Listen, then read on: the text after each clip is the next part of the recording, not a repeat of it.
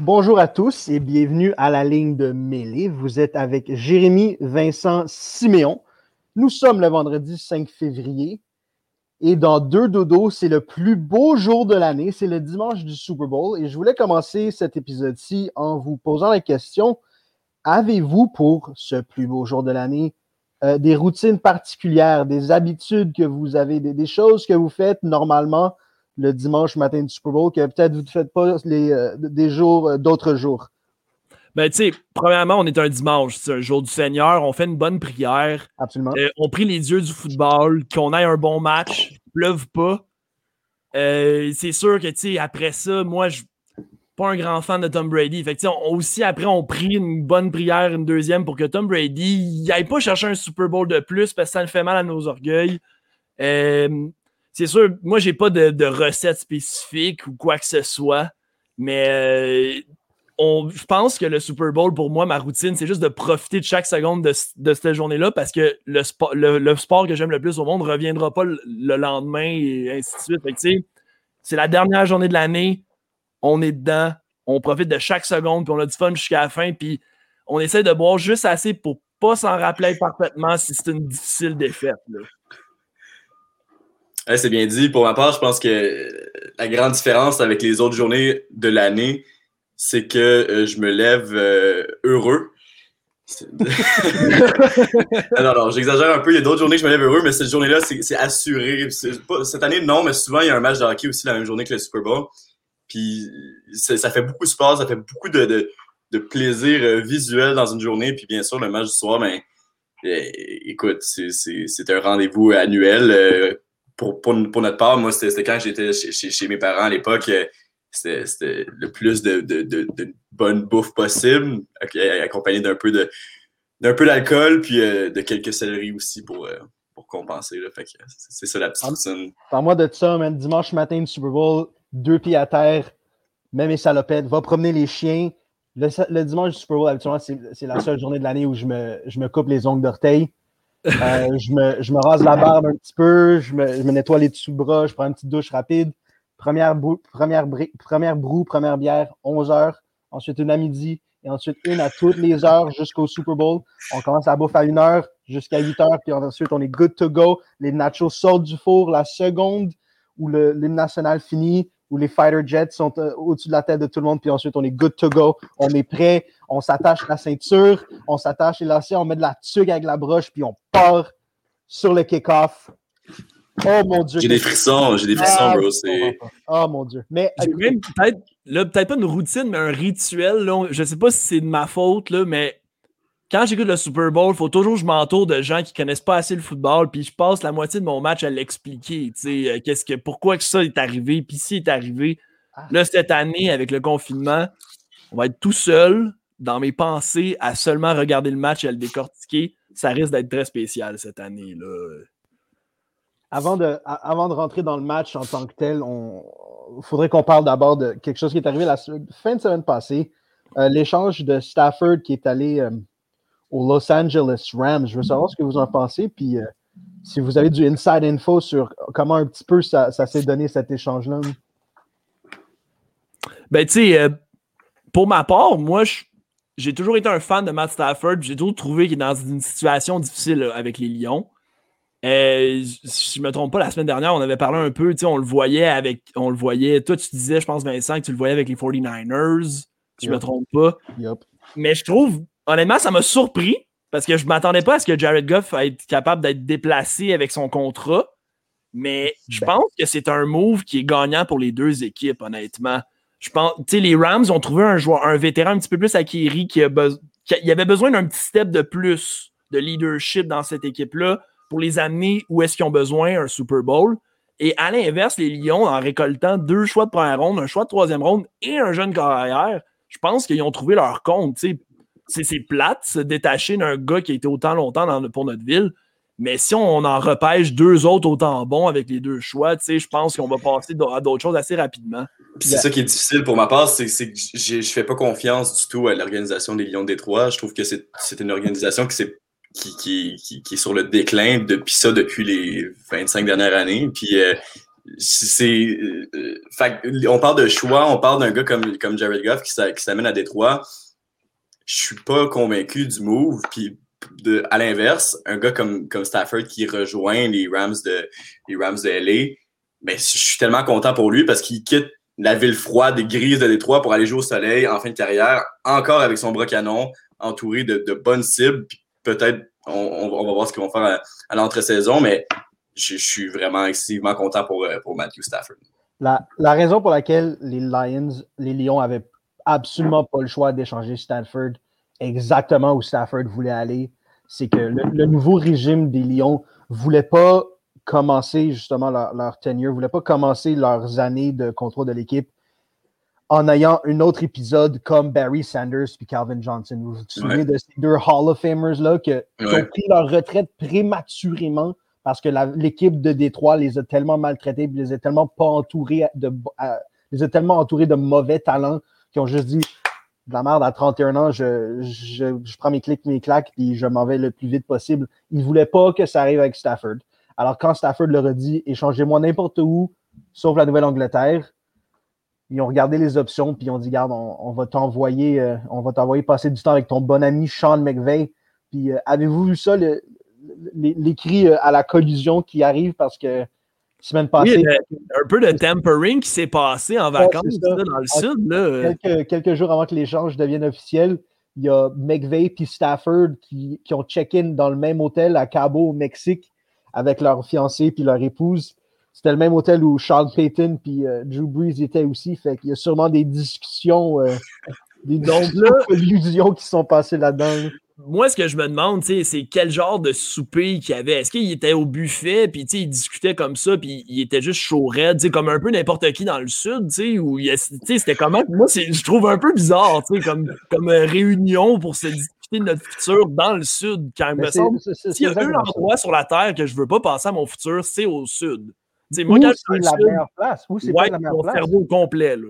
Parce que, tu sais, après, après une coupe de margarita, tequila shots de trop, Sean McVeigh a dit Garde, deux, deux, choix de première ronde, ça sert à quoi? Parce que si je ne gagne pas un Super Bowl dans les trois prochaines années, je suis plus ici anyway. Fait prenez-les, prenez les choix, prenez mon deuxième choix, prenez Jared Goff, une autre shot de Tequila Bang Bang, puis ils ont signé les papiers. J'ai une question pour vous, les gars. Est-ce que vous pensez que c'est la clé du succès pour les Rams? Est-ce que, vous, que vous pensez qu'ils sont en voiture seulement avec l'acquisition de, de Matthew Stafford? Non, moi, je pense pas que ça va changer grand-chose. Je pense que je pense que Jared Goff, puis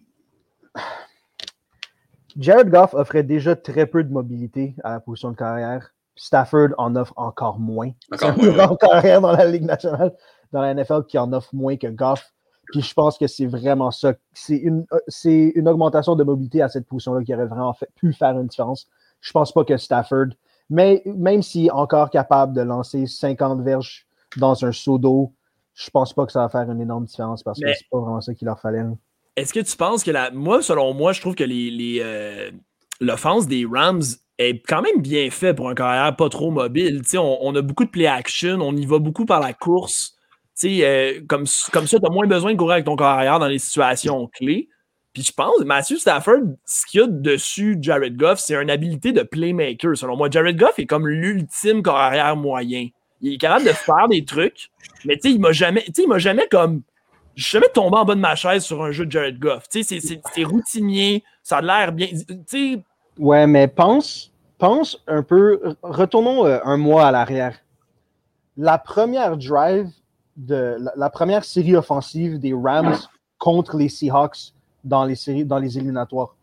Le corps arrière, c'était John Wolford.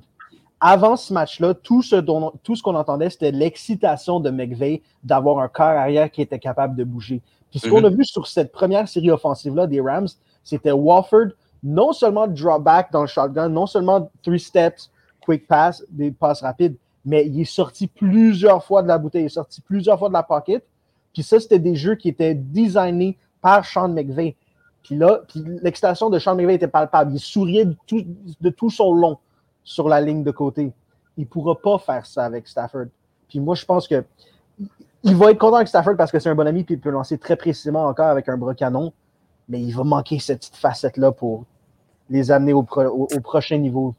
Je, je, sais pas. Dans ma tête, ils, sont assez bien. Il, sera assez bien entouré à, à, à LA avec, avec un jeune groupe de receveurs et de porteurs de ballon mobiles, rapides. Puis ça a été le cas dans les dernières années. Je veux dire, ils se sont rendus au Super Bowl avec, avec Jared Goff, euh, au Super Bowl 53, qui était, ma foi, un des pires Super Bowls que j'ai vu de ma vie. Puis, euh, puis euh, dans ma tête, je pense que Stafford va faire son travail. Il va être bien entouré de, par des joueurs rapides. Ils vont continuer à faire des, des, des reverse, des jet sweeps, des, du wildcat s'il si, si, faut. Puis je pense, j'ai même un sentiment positif pour le futur de cette équipe-là avec un leader qui, dans, dans, mon livre à moi, se dirige vers le temps de la renommée en, en Matthew Stafford et qui, qui, pourrait faire de belles choses avec elle. Ouais, mais, pense à. Tu as mentionné leurs armes. Tu as, dit qu'ils sont entourés de, de, bons receveurs rapides, mais pas tant, je pense. Parce que oui, Cooper Cup est bon, puis oui, Robert Woods est bon, mais ils ont mal. Ils ont mal drafté les receveurs. Tu sais, Josh Reynolds, c'est pas incroyable. Van Jefferson euh, de l'Université de la Floride, c'est il n'a rien prouvé, c'est pas incroyable. Ont... Quelques, quelques, bons touchés cette saison. Je dirais pas que dirais pas qu'il n'a rien fait cette saison. Je, pense que c'est le recrue. extraordinaire. Non, il, Gerald Everett n'est pas extraordinaire. Puis Tyler Higby, il est payé beaucoup trop d'argent. Lui, lui il, a dit, il, a, il, a, beaucoup régressé cette année dans, à, comparer les dernières années, euh, M. Higby.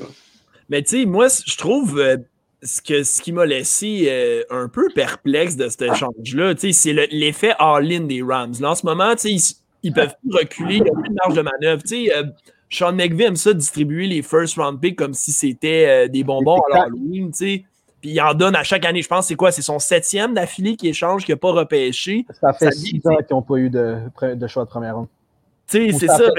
puis, puis, en même temps, je respecte son choix d'y aller all-in puis d'y aller d'un autre modèle que la NFL n'est pas habituée d'utiliser, d'échanger ses choix. Tu sais, ça, c'est un plus un modèle de NBA, de comme t'es all-in puis on y va, on va chercher notre autre star.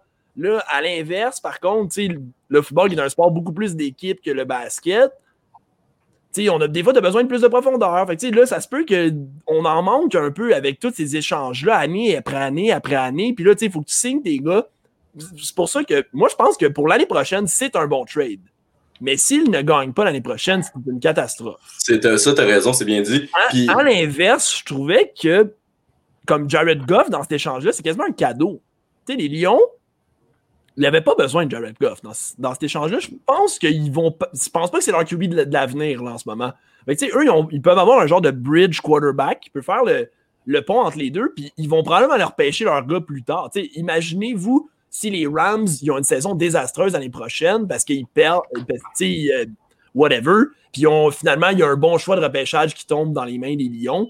là, on peut, on peut repartir assez rapidement. Mais aussi, ton point que tu disais tantôt, Simeon, c'est vrai que donner autant de choix de repêchage dans les mains des Lions, c'est très inquiétant. Tu sais, c'est comme, moi, je trouve sur papier, le move est excellent pour les Lions, mais si tu te mets à leur, à leur place, qui sont pas hâte de repêcher, ben, ça se peut que ça soit mauvais comme move. directeur général, par contre. Directeur général qui était assistant directeur général chez les Rams l'année passée. Mhm. Ah ouais, ok. on ose espérer que c'est un gars de qualité qui va faire des. des une dernière chose à, ajouter sur tout ça, puis c'est sur l'équipe de l'unité en fait complète des Rams d'LA. C'est la défense numéro un dans la NFL. La défense, c'est pas un problème. Puis je crois que le move d'aller chercher Jared Goff, c'est que tu sais que si tu as quelqu'un de fiable à la position de carrière, avec la défense qui va faire les gros jeux, puis une ligue offensive qui, qui, qui joue à sa juste valeur, on dirait, on dirait qu'ils peuvent aspirer vraiment fortement à aller loin en playoff. Ouais, mais c'est ça la question. Excuse. moi non, vas-y, vas-y. La question, c'est est-ce que tu, dis que Stafford, c'est un carrière fiable? Est-ce qu'il l'est vraiment? Parce que, oui, OK, ça fait une dizaine d'années qu'il y a des, des nombres et des statistiques incroyables, mais beaucoup de ces statistiques, puis beaucoup de ces, de ces, de ces passes, de ces verges, de ces touchés, viennent au quatrième quart quand ils se font déjà battre par 15 points, puis que l'autre équipe fait juste dire, OK, ben, le, prenez des passes de 10 C'est des, des, calories vides, exactement. On l'a jamais vraiment vu. Je pense qu'il s'est qualifié une fois pour les playoffs. Puis... Ouais, une fois, je pense. Mais à l'inverse, parce que je pense que c'est un bon point que tu apportes, mais en même temps, Matthew Stafford n'a jamais été entouré. Jamais, jamais, jamais. Mm. la raison pourquoi Matthew Stafford est capable de performer, c'est parce que ça a toujours été un talent. ça a toujours été un talent exceptionnel, puis ça va le rester. Euh, c'est pas, pas un athlète, là. le gars, il a juste un bras incroyable, puis il l'avait au collégial, puis il l'a encore. C'est quelqu'un qui est très solide. Je veux dire, le nombre de, de blessures qui, qui aurait pu sortir n'importe quelle autre carrière, mais lui qui, il jouait avec des, des, des, des côtes failés, des, des trucs comme ça encore dans les matchs. C'est complètement différent. C'est jour et la nuit avec Jared Goff. Je veux dire, c'est quelqu'un qui, a eu son lot de, de, de problèmes avec les blessures. Mais c'est ça. Avec... Ouais, je, je, trouve ça injuste de juger Stafford en, en catégorie victoire-défaite dans cette, dans cette situation-là. On a eu deux superstars juste avant qui ont pris leur retraite tellement que l'organisation, c'est de la merde. Puis là, après, on va blâmer Stafford à cause qu'il y a trop de défaites. Je sais pas, moi, il faut, faut y aller égal des deux côtés. Là, moi, je, je fais pas juste ça avec Stafford. Tu dis, c'est injuste de juger Stafford juste avec des victoires. Je fais pas juste, je fais pas juste ça avec Stafford, je le fais avec Watson aussi. Sean Watson n'a jamais rien, à part à l'université, il n'a jamais rien gagné dans la NFL. Moi, je juge les carrières, puis je pense que tout le monde devrait le faire comme ça. L'échantillon est, est, un peu plus petit, par, par contre. Ça fait, ça fait... Je comprends, je comprends, mais Deshaun Watson a quand même eu plus de talent que Matthew Stafford autour de lui. Oui, mais ben, veux, pas oui, mais en même temps, jamais... c'est la position sur le terrain qu'il faut que tu juges avec des victoires. Peyton Manning, oui, il y avait des énormes statistiques, mais jusqu'à ce qu'il gagne un Super Bowl, tout le monde disait de lui que ah, il n'est peut-être pas aussi bon qu'on le pense parce qu'il n'avait pas encore gagné la grosse game. Mm-hmm. Il faut juger ces gars-là par des victoires. Mais tu sais, moi, je pense que c'est juste une façon de voir le jeu en tant que tel. Euh, moi, j'ai toujours été un gars plus axé sur l'équipe au complet, le système. Là, tu sais, je dis pas que Vincent, tu n'es pas là-dessus pantoute, là. Tu sais, c'est pas une, une, reproche pour autant, mais c'est juste, tu sais, des fois, j'ai l'impression, moi, sais, quand tu as 11 gars sur le terrain, juger la performance des 11 d'un coup comme ça, puis après, comme le comparer à, seulement un gars, je trouve ça. Moi, en tout cas, je ne suis pas un fan de cette façon-là. Puis là, je dis pas, par contre, que Stafford n'a pas des trucs à se reprocher. Il en lance des passes douteuses, euh, dangereuses en fin de match. Ça l'arrive. Mm-hmm. Mais en même temps, quel, quel coach il a eu, Matthew Stafford, en ce moment? Je, vais je, vais te donner la raison pour laquelle il faut juger ces gars-là avec ben, le plus possible sur des victoires. Donne un exemple de Brady. Puis oui, je réalise qu'on parle du meilleur de tous les temps. Mais l'exemple que les, que les reporters ont donné de Brady cet été. Brady est arrivé à Tampa Bay. Tampa Bay, c'est la pire franchise de l'histoire du sport. Il est arrivé cet été, puis les reporters sur les lignes de côté qui portaient leur masque racontaient des histoires comme quoi Devin White, qui est un joueur de deuxième année, arrivait après la pratique, puis sacrait, il était fâché, puis il lançait son casque, il lançait son masque, il lançait ses souliers. Puis la raison pour laquelle il faisait ça, puis la raison pour laquelle il travaille plus fort dans le gym puis il étudiait plus de films, c'est que Tom Brady le trash talkait sur, sur le terrain de pratique. Un leader comme ça, un joueur de ce calibre-là, élève tout le monde autour de lui. Puis je ne suis pas nécessairement être en train de dire que Stafford, c'est pas un leader. Il l'est. Mais c'est pas le genre de gars qui va élever le jeu de tout le monde autour de lui, incluant la défensive, comme Tom Brady le fait en l'espace de deux mois à Tampa Bay. Ouais, c'est ben, un excellent point. C'est juste, élever le jeu, c'est facile quand tu es bien entouré. T'sais, quand tu rien à. moi, j'ai déjà joué dans des clubs de football là, qu'on n'avait rien, rien, rien à regarder de notre, niveau talent ou niveau coaching. Puis ces, ces matchs-là sont très difficiles. Parce que tu le sais que tu vas te faire planter. En tout cas, on peut-tu euh, peut jouer à un jeu? Vas-y, vas-y. On va jouer à un jeu. Je vais vous donner un nom d'équipe, puis vous allez me dire qui va être le carrière partant de cette équipe-là l'année prochaine. Ah, j'aime ça. Yes. All right. Première équipe. Les Washington Football. Ben, le Washington Football Team. Qui start la première game? Tyler, the next GOAT, Heineke. Tyler Heineke. Jérémy? Ben, il, mérite, il mérite sa chance. Oui, tout à fait. Selon, moi, moi vous pouvez dire un, un, joueur actuel ou vous pouvez juste dire recrue ils vont repêcher quelqu'un qui va ben, moi, c'est ça. Moi, je pense que les Washington vont y aller au niveau du repêchage, mais je pense que Tyler va starter le, premier match. Moi, en tout cas, selon, si j'étais à leur place, c'est ça que je ferais. Moi, je pense que ça va être Tyler Henneke, mais je me croise les doigts pour que ce soit Alex Smith. Euh, ah. Les Colts, qui start pour les Colts l'année prochaine? ça, c'est difficile par contre, ça. Ouais. C'est comme un, peu imprévisible en ce moment. J'irais recrue. J'irais avec recrue. Mais écoute, moi j'ai un. Ils ont drafté par contre Jacob Eason de Washington l'année passée. Je pense qu'ils ont déjà ils ont, leur recrue, ils ont leur petit gars d'avenir. Hein. Mais tu sais, là, là, après, c'est parce que tu sais, on l'a pas vu jouer, fait que peut-être que. Tu sais, un coup qui est repêché, puis un coup qui arrive en pratique, puis il déçoit, tu sais, c'est d'autres affaires qu'on sait pas. Mais tu sais, les coachs, si je me fie à l'année dernière, qui, sont. qu'au lieu de, de, se tourner vers la jeunesse, sont allés vers un vétéran. J'ai un feeling mm-hmm. que l'organisation est peut-être plus en train d'aller chercher un vétéran encore. Tu sais, on parlait de Deshaun Watson. Euh, je ne sais pas si lui, c'est son choix, les Colts, mais si je regarde sur papier, moi, à la place de Deshaun Watson, je voudrais aller là-bas. Fait c'est moi, je pense que c'est un des meilleurs fits. Là, après, En tout cas, sinon, Ouais. moi, je pense qu'ils vont y aller vétérans. Tu Peut-être Fitzpatrick, qui sait. Tu j'ai une question pour toi, tu penses que l'organisation des Texans de Houston accepterait d'échanger Deshaun Watson dans leur division, puis de l'affronter Non, deux matchs par année? Non, le, le GM Nick Casario, qui est l'ex-GM des, euh, des Patriots, et il dit, même hier, il a dit non, non, non, on n'échangera pas de Sean Watson. On n'est même pas en train d'entretenir l'idée de changer de Mais quand tu as un joueur qui, qui- qui a signifié qu'il veut, il ne veut plus, là, il est plus intéressé par l'équipe à Houston. Je Exact. veux dire, il va, il- c'est lui qui a les- le gros bout du bâton en ce moment, c'est c'est Deshaun Watson. OK. Qui start pour les Texans l'année prochaine?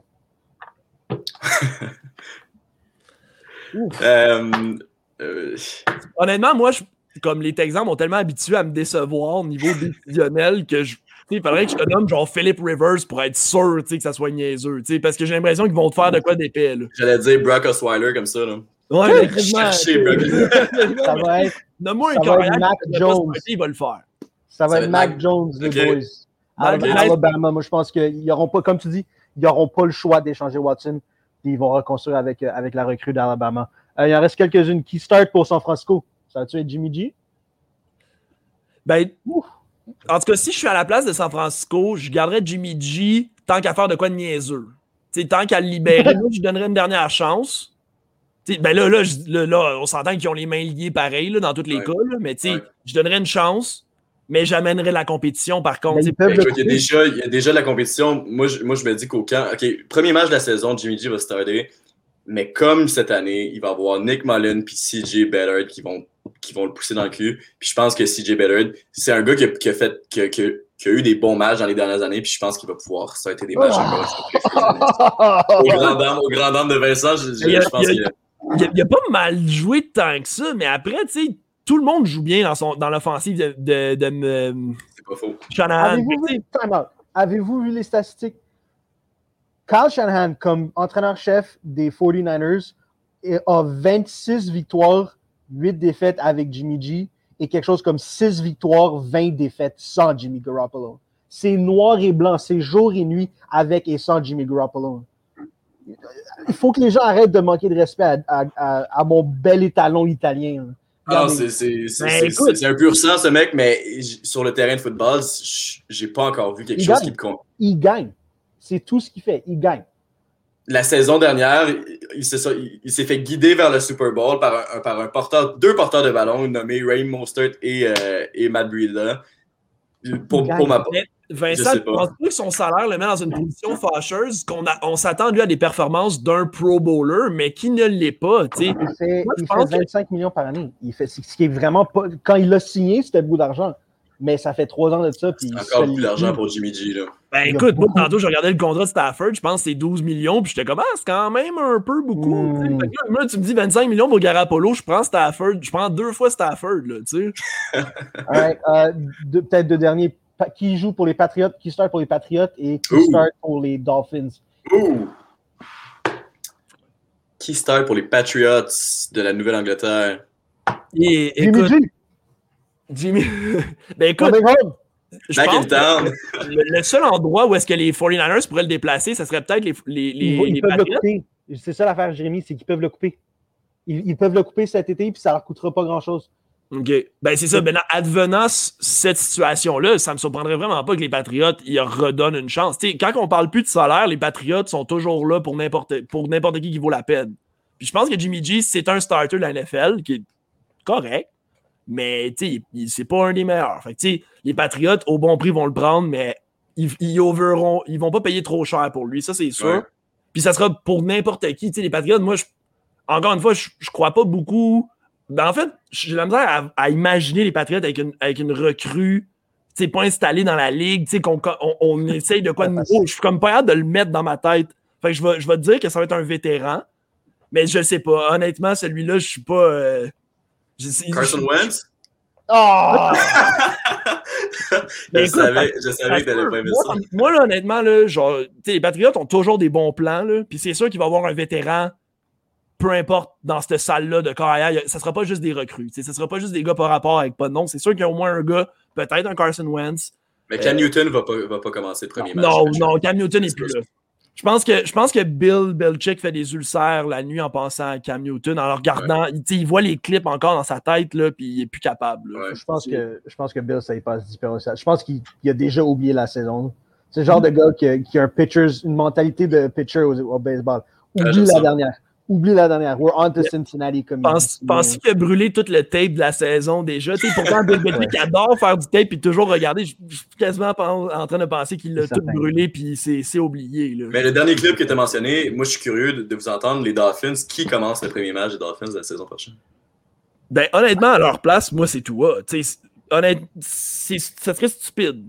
Je suis pas un grand fan de Tua mais ça serait stupide de, de lancer la serviette puis de l'échanger. À moins que tu puisses sortir quelque chose comme Deshaun Watson, je vois pas l'intérêt de comme te forcer à aller chercher quelqu'un d'autre. si je me trompe pas, les Dolphins ils ont quand même beaucoup de choix de première ronde en banque encore. Ils ont pas. Euh, je pense qu'ils en ont.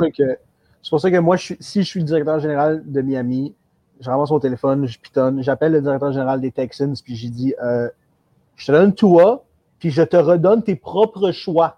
Mais quasiment. Le choix que tu nous as donné pour, la je te le redonne, donne-moi Deshaun Watson. Parce que les Dauphins peuvent gagner là. Leur défensive est excellente. Ouais. Puis ouais. avec Devante Parker, avec Albert Wilson, avec tous des boys rapides. il, leur manque, il, leur manque, un, un grand receveur. C'est ce qui leur manque. Dans, dans je pense que Devante Parker est assez bon pour, faire, pour être numéro un.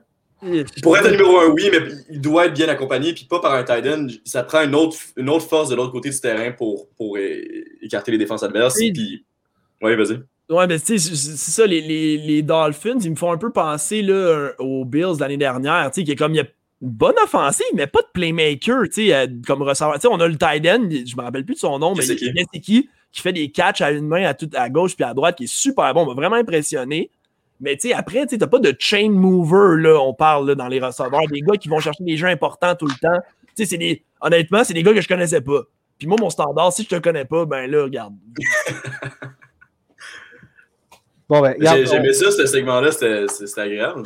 Puis, regarde, on, on, on, notera les réponses que vous aurez données, puis euh, si, si, on a raison, dans quelques mois, on, jouera le replay, on jouera les clips. On va passer Excellent. à la vraie game, à la plus belle journée de l'année. Bucks contre Chiefs. Donnez-moi un petit peu, juste pour commencer, vos impressions générales sur ce qui va se passer dans ce match-là. Les gars, je vais commencer en, dire, en, disant que je n'apprendrai jamais de mes erreurs. Tu as parié contre Brady? Et cette erreur-là, c'est encore une fois, je, je parie contre Tom Brady. Ah! Je, je, positionne les Chiefs de Kansas City gagnants de ce match-là euh, dimanche soir euh, pour plusieurs raisons.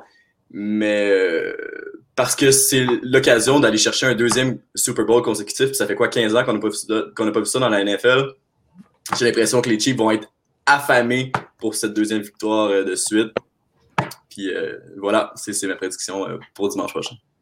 Puis tu sais, je suis un, un, peu comme toi, Siméon, dans, dans le vibe, là, que j'apprends jamais de mes erreurs. Puis année après année, il y a deux trucs que je fais tout le temps, c'est miser contre LeBron James puis miser contre Tom Brady. Puis toutes les fois, je suis déçu. J'arrive ici, on est en train, je suis allé me chercher une bière, je m'assois dans mon siège, je mets mon écouteur, puis le premier mot que j'entends, c'est LeBron James. On parle raison. attends, attends, là. Je vais, okay, je, vais, je vais, répéter, c'est un petit peu plate pour les auditeurs. Il faut qu'ils écoutent deux fois un. Je me doute de ce que tu as dit, c'est juste que je déteste là par moi, j'entends. Mais en tout cas, moi, mon point, c'était que année après année, un peu comme Siméon, je ne retiens pas ma leçon de, de, de miser contre Tom Brady et LeBron James. Là, cette année, j'ai changé de mindset. Je ne mise juste pas. Et je prie de tout mon cœur, pareil que les Chiefs gagnent. C'est seulement ça. Au lieu de mettre de l'argent et la perdre et être déçu, je vais seulement mettre mon cœur, puis ça va sûrement être mieux. Ça va être plus organique.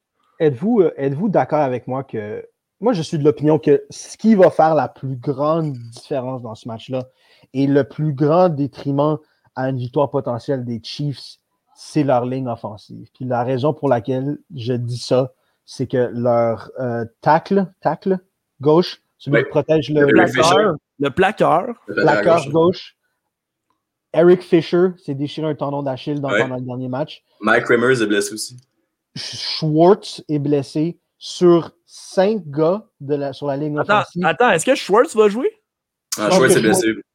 Mais le, même le gars qui remplace en ce moment Rimmers, je pense qu'il y a une blessure ah qui ouais. est, est questionnable pour le match. Cinq gars. qui ont, qui ont commencé la saison sur cinq partants sur la ligne offensive. Il y en reste juste un, puis c'est le centre. Euh, Andrew, euh, Andrew, Wiley aussi, je pense. Les deux, euh, Reader et Wiley, les deux, le centre et le, garde à droite. Oh mon Dieu, fait que ça va pas bien. Ça va pire que je pensais. Fait que vous êtes d'accord avec moi que c'est très inquiétant pour les Chiefs? Ben, je, me dis... Ouais, vas-y, Jérémy. Ouais, c'est ça. Ben, moi, c'est la raison qui me fait douter. Tu sais, comme.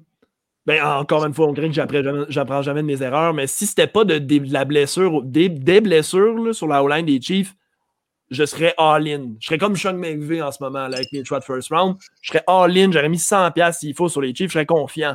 Mais là, avec surtout la manière que les, les Bucks ont joué à défensive au dernier match, avec la pression sur le carrière, ça m'inquiète beaucoup, beaucoup, beaucoup. Et puis, je ne sais pas pour vous, mais je le vois déjà venir. Je le vois déjà venir, quatrième quart, un match extrêmement serré. Les, euh, les, euh, les Bucks reçoivent le ballon parce que les Chiefs viennent de scorer. Euh, les Bucks perdent par 4 points. il y a une longue passe de Tom Brady de 40 verges sur une passe interférence douteuse les Bucks ont un first down à la ligne de 15 et ils, gagnent sur un touchdown. C'est vraiment précis comme prédiction. écoute, je ne vais pas prédire de score. Je ne vais pas prédire de je souhaite que les Chiefs gagnent. Je ne sais pas qui c'est qui va gagner, mais ça, je peux te le prédire. je, vais, je te mettre en situation, Simon. Imagine, tu es l'un ou l'autre des cinq gars sur la ligne offensive des Chiefs. C'est le fin de troisième, début quatrième quart troisième essai, puis six, vous avez besoin d'un premier essai. Tu regardes devant toi, tu vois la face méchante, la face féroce et colérique de Jason Pierre-Paul, de ton boy Ndamukong Su, Vita Vea et Shaq Barrett. Tu as quatre gars colériques et en furie qui te regardent. la seule chose qu'ils veulent faire, c'est t'arracher leur tête avec les dents. À quel point tu, turines le long de la jambe? Y a-tu une situation qui ferait plus peur que ça? Je pense que ça. Vas-y, excuse. Ces quatre gars en ce moment, je suis d'accord avec toi, qui se frottent les mains, qui ont hâte à dimanche, qui, qui, sont affamés pour du Patrick Mahomes euh, au sol. Moi, ce que je vais te dire, c'est que, premièrement, j'ai vu une statistique intéressante tantôt. Austin Reader, le centre, tu me dirais que c'est un centre, puis que souvent sont, sont, deux sur le bloc et tout. Il n'y a pas alloué de, de sac cette saison sur 600 quelques snaps de protection de passe. Deuxièmement, s'il y a, quelqu'un qui, peut improviser, improviser pardon, dans la NFL avec, avec une ligne offensive qui, mhm. ne, lui permet pas une protection accrue, et là, c'est Patrick Mahomes. C'est lui qui. c'est, il peut, c'est le MVP de la LNI. Ce gars-là, il, joue. La LNI. C'est, le meilleur improvisateur. Ce, gars-là sort les jeux les plus impressionnants avec, avec une protection. Des fois, voilà, mon point est fait. Donc, je comprends, les gars sont affamés sur la ligne défensive, mais je m'attends quand même à des grandes choses de la part du carrière et de son offense quand même avec une, ligne offensive rapiécée. D'accord, mais on, a déjà vu Mahomes affronter des lignes défensives similaires, puis être capable d'improviser, puis être capable de se sortir du trouble. De, time plusieurs fois pendant les matchs. Par contre, je pense pas qu'il a fait face à une équipe avec une ligne défensive aussi impressionnante. Et en plus de ça, deux gars comme Levante David et Devin White qui jouent euh, sur la deuxième ligne de la défensive, qui jouent linebacker. Deux gars qui frappent fort, des gars qui sont extrêmement rapides et des gars, justement, que parce qu'ils ont Brady de l'autre bord, ressentent la responsabilité d'élever leur jeu. Puis il y a aussi quelque chose à dire sur le fait que il est fort possible que l'équipe des Buccaneers le veulent plus. Dans le sens où les Chiefs ont gagné l'année passée. Il n'y a personne. Ils sont à la maison, les, les Buccaneers, cette année. Exact. Puis, pense à ça. JPP, oui, il a gagné, mais il veut prouver à tout le monde qu'il est encore bon avec une main et demie.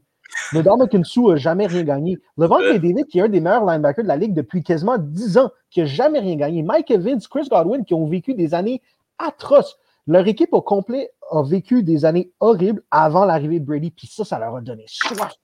Je, suis tout oui, j'entends ce que tu me dis, Vincent, mais j'ai une colle pour vous, les gars. C'est le match que les deux équipes ont joué contre cette saison. En début de saison, je, te l'accorde. Une victoire assez, assez convaincante des Chiefs, malgré un score euh, final assez serré. Qu'est-ce que vous pensez de ça?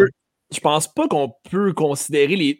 Les Bucks, c'est un cas exceptionnel. C'est le genre d'équipe que j'ai jamais vu dans ma vie. C'est une équipe qui a été raboutée dans une saison, puis qui sais, c'est l'inverse. Habituellement, on raboute des équipes. Je, me- je vais toujours me souvenir de la Dream Team des Eagles au début des années 2010. Tu sais, on, on les.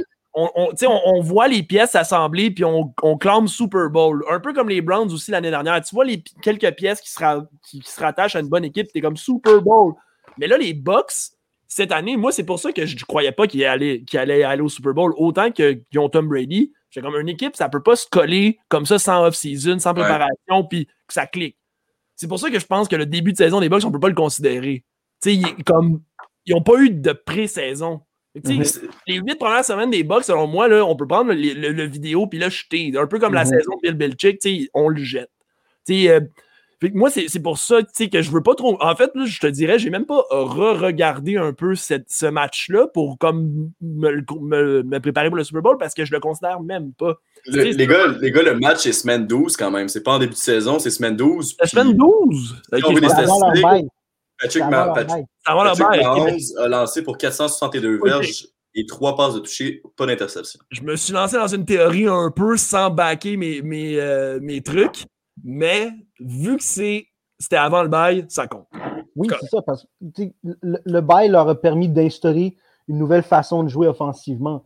C'était avant le bail, c'était plus à la Arians. Après le bail, c'était beaucoup plus à la Brady. Tout à fait, je suis d'accord.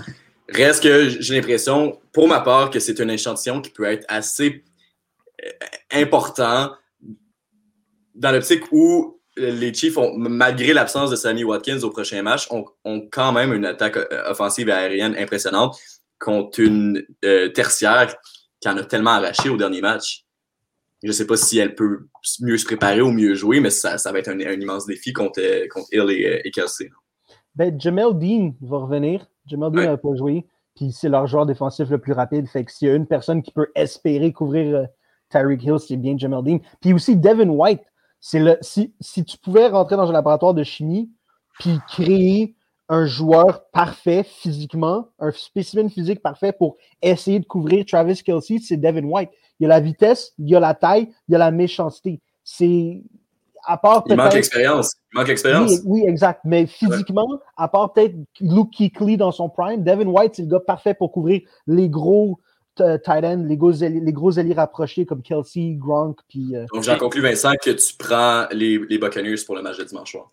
non seulement je prends les Buccaneers pour gagner le Super Bowl, mais pour MVP de la game, je vais prendre Jason Pierre-Paul. J'adore. J'aime ça. Toi, ton MVP, c'est qui, euh, Jérémy? Mon MVP, ça va être Patrick Mahomes, le MVP de la NFL. Écoute, euh, je pense, je pense, là, euh, moi, je vais y aller un peu comment, plus sérieusement, comment je vois ce match-là. Moi, je pense que les Chiefs vont de la misère à installer leur rythme. Ça sera pas, un- ça sera pas une game comme la semaine dernière euh, contre les Bills. Sais, on verra pas les Chiefs à plein potentiel, mais par contre, les Chiefs nous ont montré cette année que les games difficiles sont capables d'aller les chercher de peu importe la façon. tu sais. Puis c'est, moi, je pense que ça va être comme ça. Tu sais, les longs jeux, tu sais, oui, euh, Mm. oui euh, Davis, David, il est un petit peu le gars parfait pour couvrir Travis Kelsey. White. Euh, White, excuse-moi. Euh, J'ai dit Mais David aussi, il est pas mal bon. Ah, les Ouais, deux il sont est bon excellents. Je me suis mêlé entre les deux. baskets. Bref.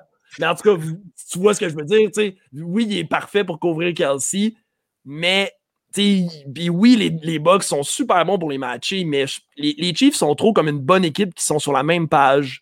Ils ont, la défense, elle, elle vient de. Elle est meilleure que l'année dernière, la défense des Chiefs. Euh, C'est ça, ma prochaine question. Sont. Mathématiquement, je vois pas comment ça va arriver. Je- là, là tu sais, Tom Brady est vraiment bon pour briser mes mathématiques, là, par contre. C'est pour ça que je veux pas dire haut et fort les Chiefs vont remporter ce match-là parce que je sais pas. Mais si les Chiefs gagnent la bataille des longs jeux, ils sont capables d'aller chercher quelques longs jeux avec Tyreek Hill, puis ils sont capables d'installer euh, la course, euh, ça, va être une- ça va être un méchant bon match pour les Chiefs. là. Les deux choses, euh, le- c'est les deux trucs qu'on n'a pas abordé encore. C'est le jeu au sol des Chiefs, puis leur défense aussi. Est-ce que Clyde, la recrue, Clyde Edwards Hilaire, peut avoir, peut connaître un gros match dans ce match-là? Ben là, c'est sûr que je pense que peut-être. Là, c'est sûr que là, il manque des O-line là aussi. Fait que c'est ça qui est difficile. Mais Et est-ce en- que ça va faire partie du plan de match d'Andy Reid aussi? Est-ce que la course va faire partie de son plan de match? Ce bonhomme-là a passé la dernière Ben, semaine dans son bureau, à dormir dans son bureau pour, pré- pour préparer son plan de match. Ça, je trouve ça effrayant. Je trouve- ça me met en Ben, confiance pour les Chiefs. il faut y aller avec la bonne vieille ce qui est effrayant que ça? Tu sais ce qui est Ouais, aussi effrayant que ça, man? Gisèle Bounchen a pris les enfants, puis a est parti puis a laissé, a laissé la maison à Brady seul pendant 12 jours. Tom Brady a dit qu'il n'a jamais de sa vie regardé plus de tape. Il n'a jamais de sa vie, il ne s'est jamais de sa vie mieux préparé pour un match. Ça, ça, ça, me fait, ça, me fait, un peu peur aussi. ça, c'est un autre, ça, c'est une autre raison pourquoi moi, je ne choisis pas de prédiction en ce moment parce que. Non, tu choisis On en a tous donné une. Simeon a pris les Chiefs, j'ai pris les Bucks. Donne la tienne. Ben, ça, va être Chiefs. ça va être Chiefs, puis je risque d'être déçu. Fait que ça va être Chiefs. Moi, moi je pense qu'on va avoir. La table est mise pour un excellent match. Moi, je pense oh que ça va être un, des Super Bowls. J'ai ce sentiment-là. Ça fait longtemps qu'on n'a on pas eu un, Super Bowl. L'année passée, ça en était un bon, mais impressionnant et excitant tout au long du match. On, a un clash générationnel. C'est exceptionnel. on a tout, leur duel aux deux, tous leurs duels aux deux ont été fantastiques. Fait que, à mon livre à moi, ça va être un excellent match. Puis, comme, comme tous, les, tous les Super Bowls, oui, s'écrivent dans l'histoire, mais celui-ci, j'ai l'impression, le va le faire particulièrement. Parce que si Mahomes perd, Mahomes va être 0 et 2 contre Brady dans les playoffs. C'est ça qui m'inquiète. Oui. Oui, c'est S'il gagne, vas-y, excuse. Ben, en fait, moi, c'est pour ça que comme. Euh, c'est pas Tom Brady personnellement que j'aime pas, c'est tout l'entourage le, médiatique qui va venir avec ça, tout le, le, brouhaha, là, tout le, tous les, euh, les, les, débats qui vont venir de ah, Tom Brady il est meilleur que ça, puis on va toujours le, leur recomparer, en, ainsi de suite, ainsi de suite. C'est pour ça que moi, j'aimerais ça personnellement que Mahomes gagne. Comme ça, on pourrait pas reprocher à Mahomes oh. qu'il n'y a jamais de de battre Brady. Moi, c'est pour le futur de Mahomes parce que, tu sais, parce que, je l'ai dit la semaine dernière, Vincent, mais hypothétiquement, là, si euh, Mahomes bat Brady sur ce Super Bowl-là, puis ils sont capables d'en chercher sais, moi, je pense à 25 ans, c'est possible de dire qu'il est capable d'en chercher quatre autres avec Andy Reid. Je dis pas que ça. Je dis pas que ça va arriver. Je dis que c'est possible. Je dis que c'est pas. Mais je veux dire, écoute, il y, a une façon de rattraper. Il y, a une façon. C'est le seul chemin que Mahomes pourrait rattraper Brady, ça serait dans le en le battant en fin de semaine, puis en continuant sur cette lancée-là. S'il en remporte deux en quatre ans, on, on, peut, on peut le considérer un peu d'avance avant qu'il soit un peu rendu, je pense. L'année où Aaron Rodgers a gagné son premier Super Bowl, on disait tous la même chose. On disait, oh, Aaron Rodgers, c'est le meilleur carrière qu'on a vu de notre vie. C'est le meilleur carrière qu'on a vu jouer sur un terrain à un moment précis on ne verra jamais mieux que lui. Il va gagner 4-5 Super Bowls. Il n'est jamais retourné à un Super Bowl. Je n'empêche qu'il appartient à l'élite quand même. Oui, absolument, mais il n'est jamais reparti. Jamais retourné. Mon point, c'est que ça peut tourner tellement rapidement, puis tu ne peux pas prendre pour acquis. À moins que tu t'appelles Brady, tu ne peux pas prendre pour acquis que tu vas retourner au Super Bowl une, année sur deux. Mais moi, moi c'est plus le match Mahomes. Reed en ce moment marche vraiment bien pour pas. Tu sais, puis là, tu sais, ce que Brady a fait, c'est impensable d'avance. Là, on parle 20 ans en arrière, on nous dirait ce qui arriverait dans le futur pendant que Brady serait à. Euh, c'est quoi? C'est 20%, des Super Bowls dans l'histoire, ils ont fait. Brady a fait partie de ça. Ça n'a pas d'allure. Je suis tanné, ça n'a pas d'allure. Mais. Comment ça, tanné? Vincent, j'ai 24 ans, là. Il y a tous les fucking années en février, c'est Brady qui est là. Je peux-tu avoir un break? Juste un. L'année passée, il me semble que c'était une belle année. Là. Non, non, non, avec Super Bowl 50, on a eu les Panthers contre les, euh, contre les Broncos. Un excellent Super Bowl, celui-là. Mais tu sais, puis, moi, je, je suis un hater, OK? Puis moi, le succès, j'aime pas ça. J'en ai pas, moi, du succès. Fait que j'aille ça, OK? regarde, on va, on, va passer peut-être à. Ça va faire un bon 20-25 minutes qu'on parle de Super Bowl, puis avant ça, on parlait de Stafford, fait qu'on parlait de football. On va passer, au, euh, si vous me permettez, au Brooklyn Nets. Y a-t-il une équipe plus excitante que ça? Et je comprends bien qu'ils jouent zéro défensive, mais mon Dieu, que ça fait pour du jeu palpitant. C'est incroyable. On était sceptiques de, de, cette acquisition-là. Dans le fond de ma tête, je savais que ça allait donner quelque chose d'assez, euh, comme tu dis, d'assez palpitant et d'excitant c'est ce qu'on voit en ce moment. C'est des matchs qui finissent 146-143 contre. Euh, le, dernier match contre les Clippers est, incroyable. C'est des, des, performances des trois joueurs, de leurs trois piliers. Je veux dire, L'affaire, par contre, comme tu dis, c'est que parce qu'ils ne jouent pas de défensive, plusieurs de ces matchs-là, ils vont les perdre. sais, quand tu perds 149-146 contre les Washington Bullets, excuse, les Washington Wizards, c'est les Wizards qui ont Russell Westbrook à une moitié de jambe. Bradley Bill qui veut plus être là, puis ça paraît. Mhm. Roy Hachimura, puis d'autres joueurs très médiocres. Tu peux pas te faire mettre 150 points d'en face par une équipe comme ça. Tu peux pas. Bradley Bill veut rester à Washington, by the way. Il, a, il émis Ouais. Ouais, puis moi, moi je, veux, je veux être la reine d'Angleterre. comme-. On peut, dire, on peut dire des conneries à journée longue. Mais tu euh, est-ce que moi, par exemple, tu t'as amené un point avec la défensive, là, mais si c'est pas, euh, si c'est pas arrangé d'ici un mois et demi, là, mettons, euh, j'ai aucun espoir pour les Nets. Là, moi, personnellement, tu sais. Pardon? Je suis pas d'accord. Parce que- pourquoi. Ben, le jeu défensif, tu sais, les Warriors, on parlait de leur offensive toujours, toujours, toujours. Mais ce qui était vraiment la clé des Warriors, c'était leur défensive hermétique. Ils étaient capables de switcher sur pas mal n'importe qui à la défense. Tu sais, euh, Draymond Green était capable d'être un peu partout. Les Nets ont qui? Ils, ont, ils, ont- pas de, de- ils en ont pas d'enforcer, de gars qui est, un, grinder. Une puissance de frappe tellement importante, Ouais. ces trois gars-là. Je veux dire, à quel point, avec, un line-up comme ça, tu as besoin de jouer défensivement, hermétiquement, comme les, les Warriors de Parce l'époque. Exact, parce que tu as mentionné les Warriors. OK, les Warriors avaient Steph Curry, Clay Thompson, Draymond Green. Mais offensivement, là, offensivement, ce trio-là commence même pas à se comparer à Kyrie Irving, James Harden puis Kevin Durant. C'est même pas dans la même ligue. Puis l'affaire, c'est que la rec- c'est quand même assez facile de voir la recette pour cette équipe-là pour battre n'importe quelle autre équipe dans une série de 7. Parce que tout ce dont tu as besoin, c'est quatre matchs, d'accord? Fait que tu te ramasses contre les Bucks, disons, tu te ramasses contre le Philly ou contre, les, disons, les Lakers en finale. Puis la recette pour cette équipe-là, c'est un match incroyable de Durant de 40 à 45 points, ce qu'il peut faire de façon routine. C'est facile pour lui.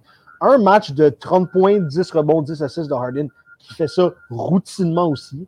Un Mhm. match où Kyrie Irving peut virer complètement fou. Puis Kyrie Irving l'a déjà fait dans les finales contre les Warriors. On l'a déjà vu faire. Ça, c'est trois victoires. Tu as, juste à compter sur tes gars Ouais. un match sur quatre. Puis Ah, le mais- quatrième match, tu sais, il se Oh, divise je- suis à ça prend 100%, Hey, Vincent, je suis à 100% d'accord avec toi.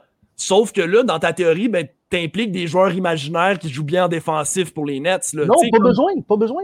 Ben non, Parce ben oui. si tu- sans- Si tu comptes 150 points, puis ils sont capables de le faire, le plafond est tellement As-tu élevé. déjà vu ça en playoff, des équipes qui cassent 150 points, 4 C'est la première fois qu'on voit une équipe comme ça. C'est la première Ben, fois qu'on voit, arrêtez, qu'on voit un trio comme ça.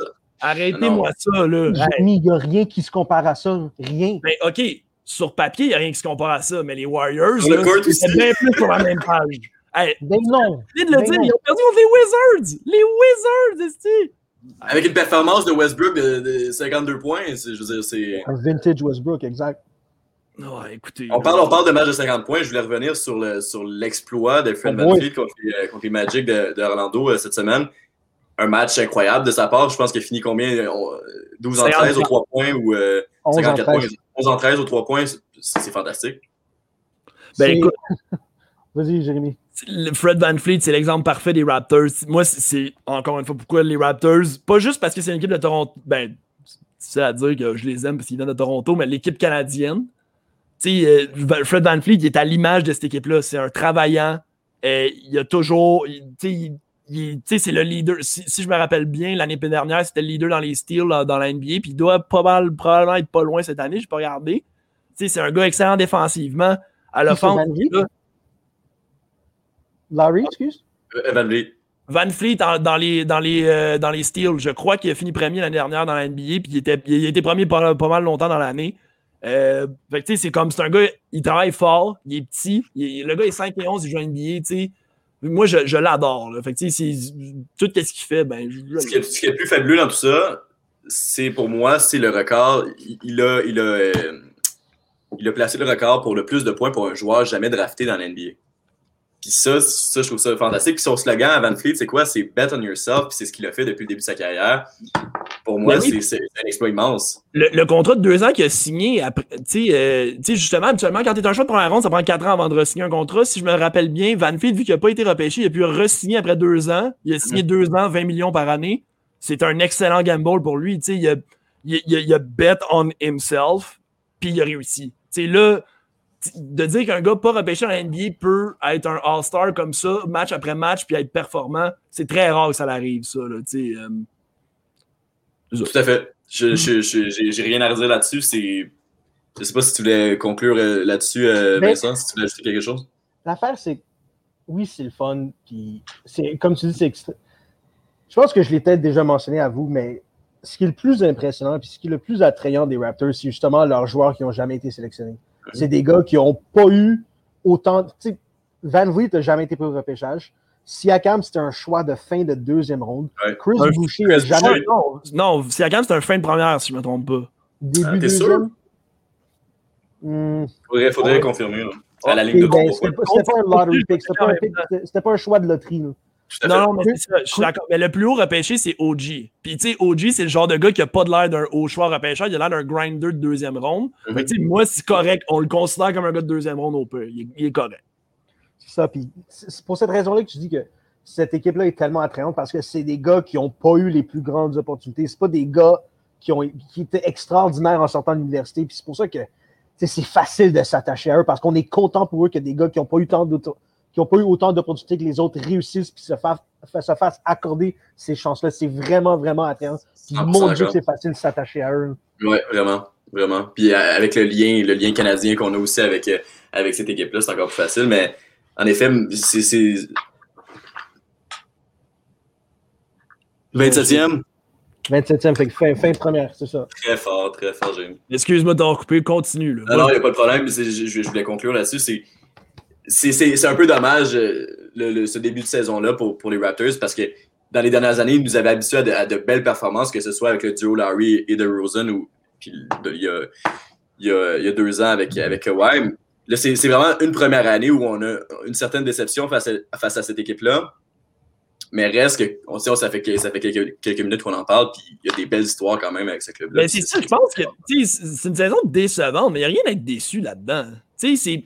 Tu sais, je, je regardais justement, j'avais une statistique pour vous, tu sais, les, les Raptors en ce moment, tu sais, ils ont un différentiel de, de plus et moins positif. Ils sont 11e dans l'Est. Mhm. Si je regarde, là, les, les quatre équipes au-dessus d'eux ont un différentiel négatif. Tu sais, ça veut juste dire que les Raptors, là, c'est des matchs serrés, ils ont de la misère cette année, ils n'ont pas de Ça va se replacer. Ouais, c'est ça. C'est ça, tu sais. Moi, ça m'inquiète pas. Tu sais, Puis c'est pour ça que mon playoff au meter là, des Raptors, en ce moment, il oscille encore vers playoff. Il- il- il a- ça n'a pas changé. 11e position, je suis Ils ont, ils ont des bonnes chances de se qualifier parce que justement, comme tu dis, les, les équipes devant eux, c'est pas des euh, c'est pas des équipes qu'on s'attendrait à voir dans les séries éliminatoires. Tu sais, c'est les Knicks, les Hawks, les Cavaliers, puis les Hornets.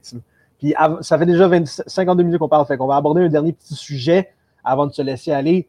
Vous, euh, de ces équipes-là, des Hornets, des Cavaliers, des Knicks, puis des Hawks, laquelle pensez-vous ou lesquelles ont la meilleure chance de se qualifier pour les éliminatoires? Cavaliers. Yes, Ouais, sir! C'est- Ah ouais, hein? Yes, sir! On va Ben- passer les, les Hornets de, de, de, de Charlotte. Puis, tu sais, moi, un ma théorie est Wonderland. vraiment- excuse, ma, ma théorie est vraiment simple là-dessus. Écoute, je vais te le juste sortir le classement. Les Hornets sont jeunes. Je- Moi, personnellement, je suis pas genre all-in sur une équipe jeune.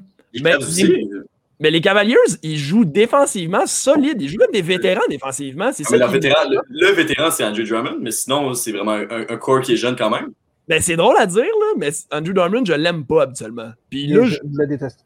mais c'est ça, tu sais. Puis là, je je les ai écoutés jouer un peu, puis tu sais, ils m'ont impressionné, ils sont sound, ils jouent bien ensemble. Puis même truc aussi pour les Hawks, j'ai jamais été un fan de Trey Young, je- j'aime vraiment pas Trey Young, c'est un wannabe Steph Curry qui est comme pas beau en plus, fait que ça marche pas. Fait que tu sais, puis les Knicks, les Knicks, je suis dans la théorie que oui, ils jouent bien, mais je va, va falloir que je les vois huitième place après le dernier match pour être comme faut j'y crois. C'est encourageant, par contre, chez les Knicks en ce moment. Je suis d'accord, mais Tellement de déboires dans les, deux années, dans les dernières années, puis là, on a enfin une première année où il y a, il y a du positif dans cette équipe-là. Après, après qu'il ait échangé Porzingis à Dallas, Ouais. ça criait du haut des toits à New York disant que c'était un échange lamentable qu'il avait perdu facilement. Mais maintenant, quand on regarde Dallas- ce qui se passe à Dallas avec Porzingis, qui, qui est jamais en santé puis qui, qui n'est plus ce qu'il était avant sa grosse blessure. Porzingis, joue très mal. Il joue très, très mal. Il joue rien défensivement, puis il est juste plus capable d'a- d'attaquer le rim. Fait qu'il prend trop de. Est-ce que c'est de une des causes des déboires des, Ma- des Mavericks en ce moment? Il m'impressionne. Porzingis, là, pour un gars de 7 pieds 3, il m'impressionne à quel point le gars veut pas aller en dessous du panier. Exact. Il est pas capable. Si, tu, si tu fais 7 pieds 3, puis tu as, un, un, un- un doux touché près du rim, poste, mets-toi dans le poste. Mais c'est ça, c'est. pas travailler sur des. J'ai regardé le match contre les, contre les Warriors, c'était hier ou avant-hier. Le, le gars fait 7 pieds 3, il se faisait garder, il se faisait défendre par Steph Curry qui fait 6-4. Porzingis fait un pied de plus que lui, puis mais... Porzingis refusait d'aller au rim. Il prenait des shots de 3 points. Ça, c'est le match où Kelly, Kelly Oubre a fait 40 points. Ouais. fou, exact. mais, mais, ça, c'est un exemple parfait de ce que j'aime pas des fois dans la NBA, des grands gars qui shotent trop. Quand tu es aux 3 points puis tu es 7 pieds, c'est tellement facile de contester. Un gars de 6, 6 pieds 3, 6 pieds 4 comme Steph Curry peut sauter puis contester le shot. Tandis qu'en dessous du panier, Steph Curry peut rien faire contre Porzingis, puis c'est ça que je comprends pas. Moi, si j'étais de... là, ça serait post-move, post-move, post-move. Euh, c'est le, syndrome de Dirk Nowitzki. Dirk Nowitzki est arrivé, c'est un Allemand, un Européen, un Blanc, il est arrivé dans la ligue 7 pieds 1, prenait des, des, jumpers avec une jambe dans les airs, puis tout, tous les, tous les grands Européens blancs voulaient être comme lui. C'est le syndrome de Dirk Nowitzki. Mais c'était quoi la qualité numéro 1 de Dirk Nowitzki? C'était son post-game. Oui, il était capable de mais ah non, mais. C'est un des 5-6 meilleurs shooters de tous les temps. Oh oui, oui, oui, c'est un excellent shooter, mais je veux dire, tu sais, son fadeaway en sortant du post, il est tout le temps placé. il, est pas, je veux dire, il n'est pas parké sur le 3 points que n'importe qui peut le garder. sais. Il, est dans une position qu'il faut un grand gars dessus. sais, si tu prends un, gars, un point de garde sur Dirk Nowitzki, ben là, il va t'essayer en dessous du panier. Il n'est pas stupide. Tandis que Porzingis s'entête à shotter, shotter, shotter. Puis tu sais, quand ça rentre pas, ça rentre pas. J'ai peut-être une dernière question pour vous. Euh, j'aborde un peu le sujet des MVP. Est-ce que Joel Embiid a une, euh, une, saison de MVP en ce moment avec les, euh, les 76ers? Absolument. Moi, je dis oui. Puis je dis ça purement parce que je veux pas que ce soit LeBron. Mais ouais, Joel Embiid, Ben Simmons a régressé. Puis surprenamment, c'est Joel Embiid qui transporte, qui transporte les. Il, il, est en contention pour. Contention, c'est-tu un mot en français? Hmm, plus ou moins. Non. En liste? il, est sur, la, il, est sur la, courte, la liste courte pour joueur défensif de l'année. Et son arsenal offensif, surprenamment, parce que je ne pensais pas que c'était le genre de gars à aller travailler fort pendant l'été pour, pour euh, élargir son arsenal offensif. Il l'a fait, crédit à lui. Good for him. Puis oui, je pense absolument qu'il est dans la, la course pour MVP. Dernière petite question pour vrai, parce que là, ça fait 50 minutes. Je vais te donner un chiffre, Siméon, puis tu vas me dire si tu le reconnais. 5 et 16. 5 pieds 16, t'as dit? 5 et 16. T'as dit que les Pistons allaient faire les playoffs, puis ils sont à 5 et 16. Ah! Il n'est jamais trop tard. Je pense que. Ah. dans une carrière. J'attends encore l'échange de Clay Thompson avec. dans une carrière de commentateur sportif, tu as le droit de dire des niaiseries, puis tu sais, il faut pas revenner trop ces niaiseries. J'en ai aucun doute. Vanter de nos bons coups. Celui-là, on ne te fessera pas dessus pour celui-là. C'est gentil, les gars, merci. J'apprécie. Donc, je pense que ça met bien la table pour, euh, pour dimanche prochain, euh, pour euh, la, grande journée, le grand événement de l'année. Dernière question comme ça rapidement. Est-ce qu'on va avoir un bon halftime show avec euh, The Weeknd? I feel it coming. ouais, ben, c'est pas Taylor Swift ou Selena Gomez, mais ça va faire l'affaire. Écoute, c'est encore une autre année où est-ce que le Super Bowl décide d'avoir un, performer super masculin, puis c'est bien correct. Euh, tu sais, les gars vont être contents. Euh, par contre, je suis pas un gros fan de The Weeknd. Je respecte l'artiste beaucoup, mais les filles vont être contentes. C'est tout ce que je veux dire. Il a dit qu'elle allait investir de sa poche 7 millions de dollars pour que ça soit son goût euh, au dimanche prochain. Donc, euh, c'est d'avoir. Voilà, voilà. C'était Jérémy, Simon, Vincent avec la, sur la ligne de mêlée, pardon. Puis euh, on vous souhaite un bon Super Bowl. On vous souhaite moult nacho, moult bière, moult roteux et saucissons. On vous aime. Praying emoji, praying emoji, praying emoji. Passez une belle soirée.